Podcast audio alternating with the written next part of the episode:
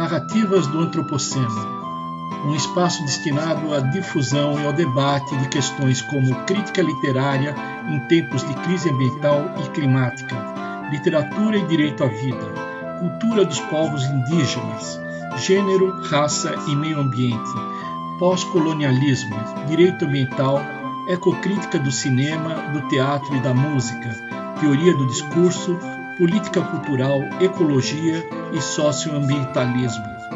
Narrativas do Antropoceno é produzido e apresentado por Guilherme Purvin, especialmente para o podcast da revista Pub Diálogos Interdisciplinares.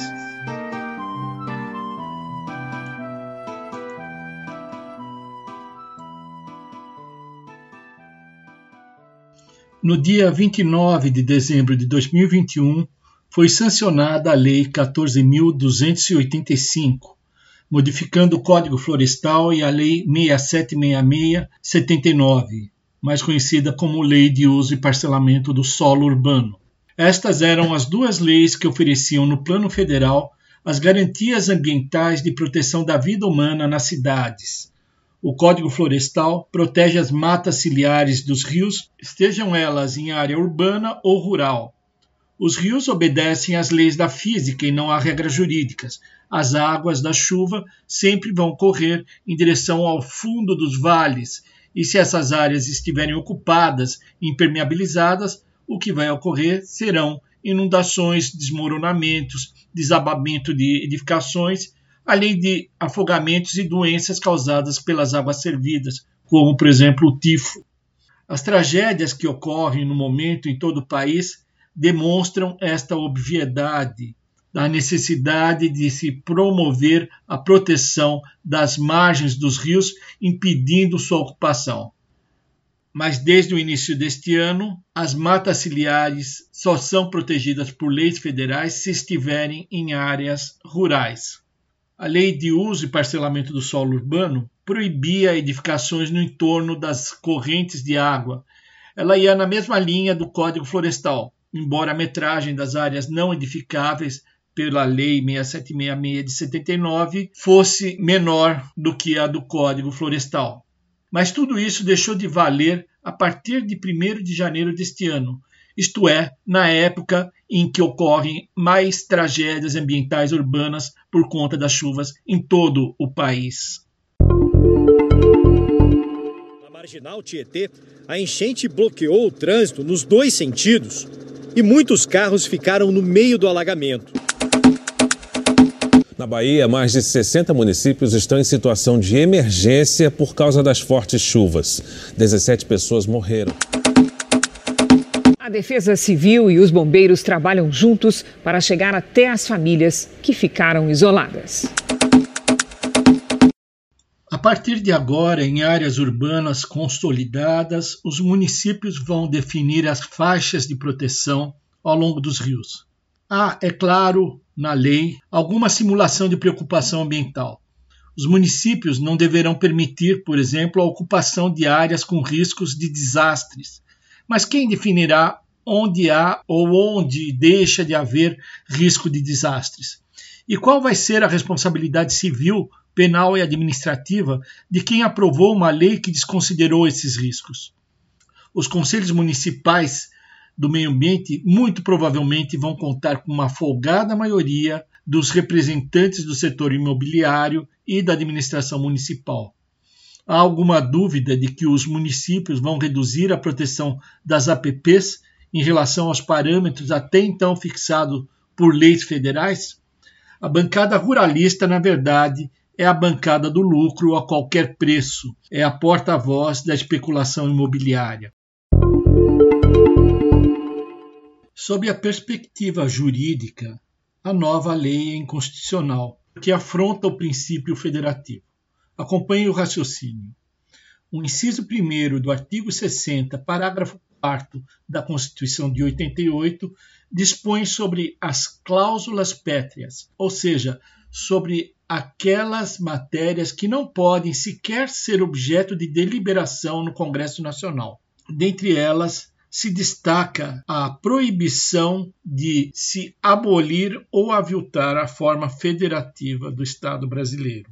a proteção da federação se dá sobretudo com a distribuição de competências. Essas competências podem ser legislativas, ou seja, produção de leis, e materiais, ou seja, aplicação das leis existentes, enfim, administração pública. Os entes federados não podem abrir mão de suas prerrogativas constitucionais por mero capricho do Congresso Nacional. Assim, os municípios não podem descurar da proteção do meio ambiente, porque a eles compete, conjuntamente com a União, os estados e o Distrito Federal, nos termos do artigo 23, incisos 6 e 7 da Constituição, proteger o meio ambiente, combater a poluição em qualquer de suas formas, preservar florestas, fauna e flora. Vejam, esse dispositivo trata da proteção do meio ambiente, do combate da poluição. Ele não está falando da edição de novas leis. Assim, quando se fala de proteção do meio ambiente, quando se fala de administração ambiental, a gente está falando de competência material. E essa competência material em matéria ambiental, ela é comum a todos os entes federados. Mas essa competência material não se confunde com a competência legislativa, ou seja, a competência das assembleias legislativas ou do Congresso Nacional, ou no caso dos municípios, das câmaras municipais, de produzirem novas leis. O Constituinte de 88, sabendo da intensidade que exerce o mercado sobre os entes políticos, sobretudo com a promessa de empregos, de geração de empregos, de circulação de renda no município, ele excluiu algumas matérias do âmbito da competência legislativa municipal. Isto fique claro, para que as câmaras municipais não cedam à pressão do mercado, que sempre vai querer lucrar mais, reduzindo os direitos socioambientais.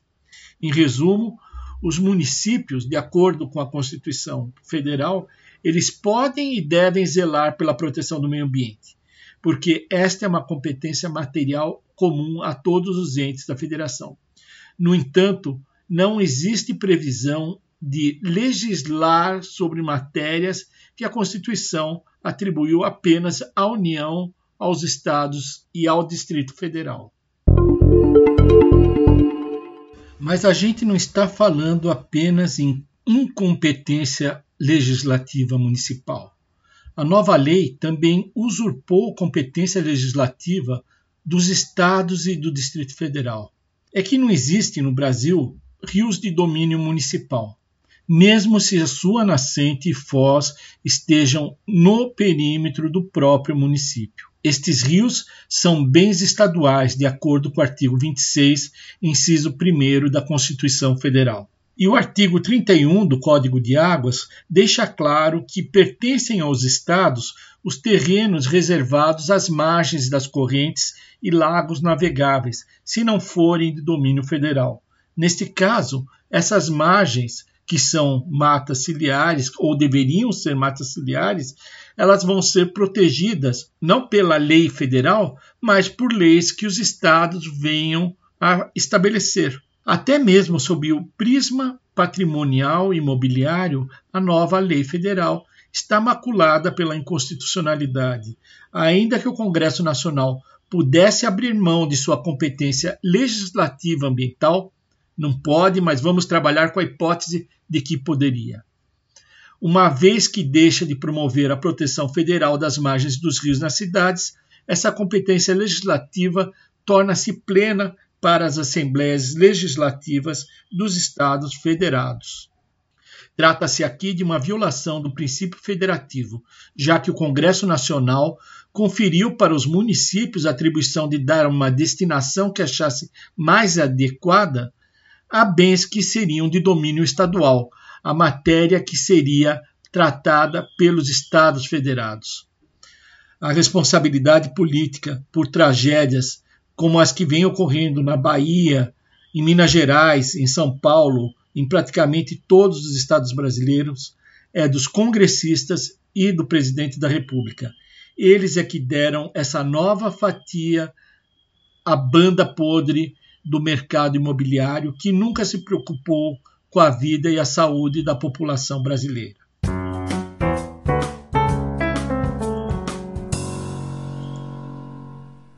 A dica de cinema para hoje é o filme A Qualquer Preço. O filme está disponível para aluguel na plataforma Amazon e também pode ser encontrado em DVD. Ele foi produzido em 1999 para os estúdios Paramount Pictures e a classificação etária é 12 anos. Questões como a relação direta entre consumo em massa, poluição industrial e saúde, na década de 1990 eram pouco exploradas no cinema, embora se encontrasse difundido o debate ambiental no planeta. Temas como leucemia, asbestose ou envenenamento causado pela ingestão de produtos que lotavam prateleiras de supermercados constituiriam roteiros micados na indústria cinematográfica. Podem até ter sido oferecidos roteiros para a exploração desses temas, mas a pauta ambiental no cinema era voltada em especial à proteção de animais fofinhos, golfinhos, filhotes de leões, ursos panda, etc. O filme é civil action no Brasil a qualquer preço foi uma exceção. Steven Zaillian é mais conhecido por seus trabalhos como roteirista. É dele o roteiro de A Lista de Schindler, Tempo de Despertar, Hannibal, O Irlandês, dentre outros. Em A Civil Action, Zaillian cuidou do roteiro, da produção e da direção. O filme é estrelado por John Travolta, Robert Duvall e William Macy e conta a história de advogados especializados em ações acidentárias e que acabam se envolvendo na área ambiental ao aceitarem patrocinar uma ação civil em defesa da população de um lugarejo chamado East Woburn, uma cidadezinha de Massachusetts. Nessa cidade, a água estava contaminada por resíduos industriais despejados, como se vem a saber no curso do filme, pela Riley Tannery, uma indústria local. Essa contaminação seria a causa da alta incidência de câncer, sobretudo em crianças. Os advogados descobrem que por trás da pequena indústria poluidora estão as empresas Beatrice Foods e W.R. Grace Company. Não se trata de empresas fictícias. A Grace é uma gigante na área da indústria química e trabalha em parceria com seus clientes, incluindo, de acordo com o site da própria empresa, muitas das marcas mais reconhecidas do mundo.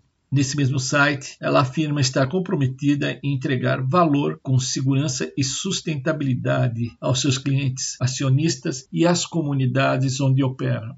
A Beatrice Foods, por sua vez, foi uma importante empresa norte-americana fundada em 1894 e que foi extinta em 1990. A Riley Tannery era uma divisão da Beatrice Foods, que por muitos anos havia despejado efluentes tóxicos nas águas, contaminando o aquífero subterrâneo que fornecia água potável para East Woburn. No filme, depois de ser absolvida da acusação de responsabilidade pela contaminação, com base em novas evidências apresentadas pela Environmental Protection Agency, EPA, a decisão é revertida e ambas as empresas são condenadas. A Civil Action narra de forma realista a enorme dificuldade que a população tem para enfrentar os conglomerados responsáveis por acidentes ambientais de extrema gravidade, seja pela complexidade na produção de provas, seja pelos elevadíssimos custos da ação. Steven Zalian retrata um momento em que havia ainda esperança na defesa do meio ambiente. Basta lembrar que em 1992 a ONU estava aprovando no Rio de Janeiro as convenções da biodiversidade e das mudanças climáticas a EPA ainda não havia sido desestruturada e podia passar por, entre aspas, heroína das vítimas da contaminação ambiental.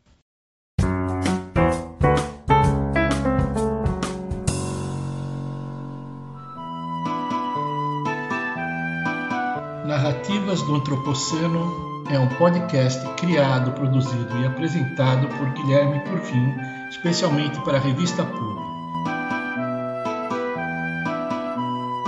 Conheça o blog da revista Pub acessando www.revista-pub.org.